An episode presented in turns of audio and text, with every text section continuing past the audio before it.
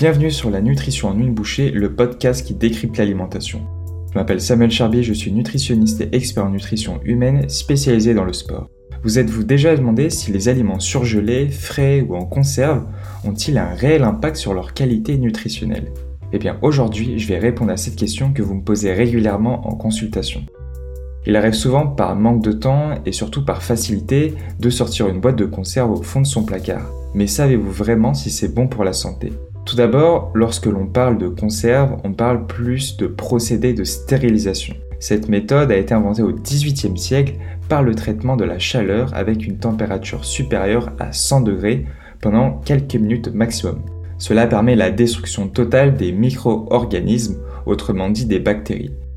Vous l'avez déjà vu sans y faire forcément attention, mais sur ce type de produit, on retrouve la mention à consommer de préférence jusqu'au ou avant le, c'est ce qu'on appelle la DLUO, c'est-à-dire la date limite d'utilisation optimale.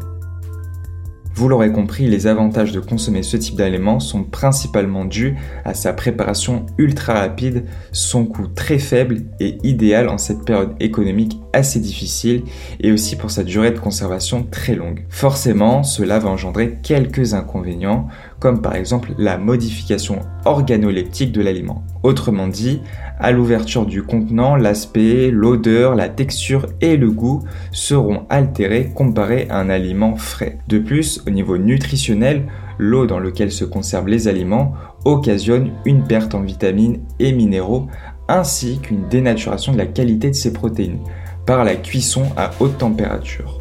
Parlons maintenant du second mode de préparation de nos repas.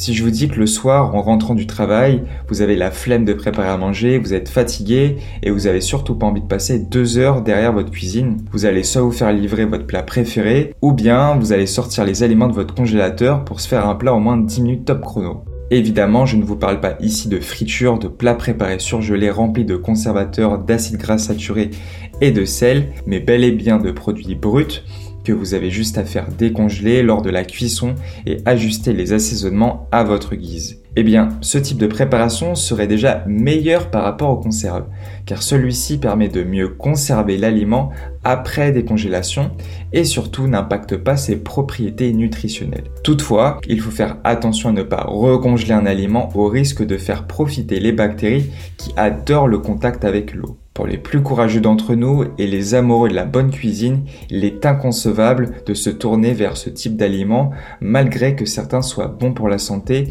et aussi au niveau gustatif. Évidemment, cela permet un choix presque infini de recettes et permet ainsi plus de liberté dans ses choix alimentaires plutôt que d'être dépendant de ce que les industriels ont à nous proposer et surtout en termes de coût, cela revient moins cher de se faire soi-même à manger. En cuisinant par vous-même, vous apprenez la culture au bien manger et à la manière dont préparer les denrées alimentaires que nous avons. En choisissant des aliments de saison, c'est votre corps qui vous remerciera car vous aurez la garantie d'un produit rempli de saveurs, de vitamines et de minéraux, mais aussi moins coûteux. En revanche, l'inconvénient de tout ça, c'est la durée de conservation des aliments frais qui nécessite qu'on les consomme assez rapidement ou alors de les cuisiner et de les réserver au congélateur. Idéalement, c'est de varier au maximum son alimentation en cuisinant des produits de saison, faire des recettes simples et goûteuses à partir de produits bruts. Voilà, c'est déjà la fin de ce nouvel épisode de la nutrition en une bouchée.